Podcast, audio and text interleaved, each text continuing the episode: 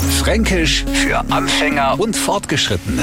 Heute Der englische Gruß. Mittlerweile haben wir schon so viele fränkische Dialektbegriffe gehabt, dass wir alle zugereist mit einem ordentlichen Sprachpaket ausgestattet haben, mit dem sie sich in die fränkische Öffentlichkeit trauern dürfen. Und drum machen wir jetzt halt mal so langsam mit Kunstwerke weiter, zum Beispiel dem englischen Gruß.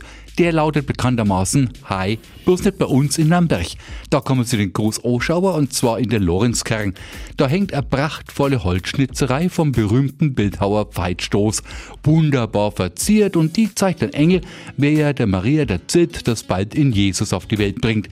Das hat man im Mittelalter englischen Gruß genannt und eigentlich Engel gemahnt. Lieber Neufranke, unser Nürnberger englischer Gruß hat jetzt nichts mit der englischen Sprache zu tun, sondern ist ein urfränkisches Kunstwerk, das Sie sich unbedingt anschauen sollten. Fränkisch für Anfänger und Fortgeschrittene.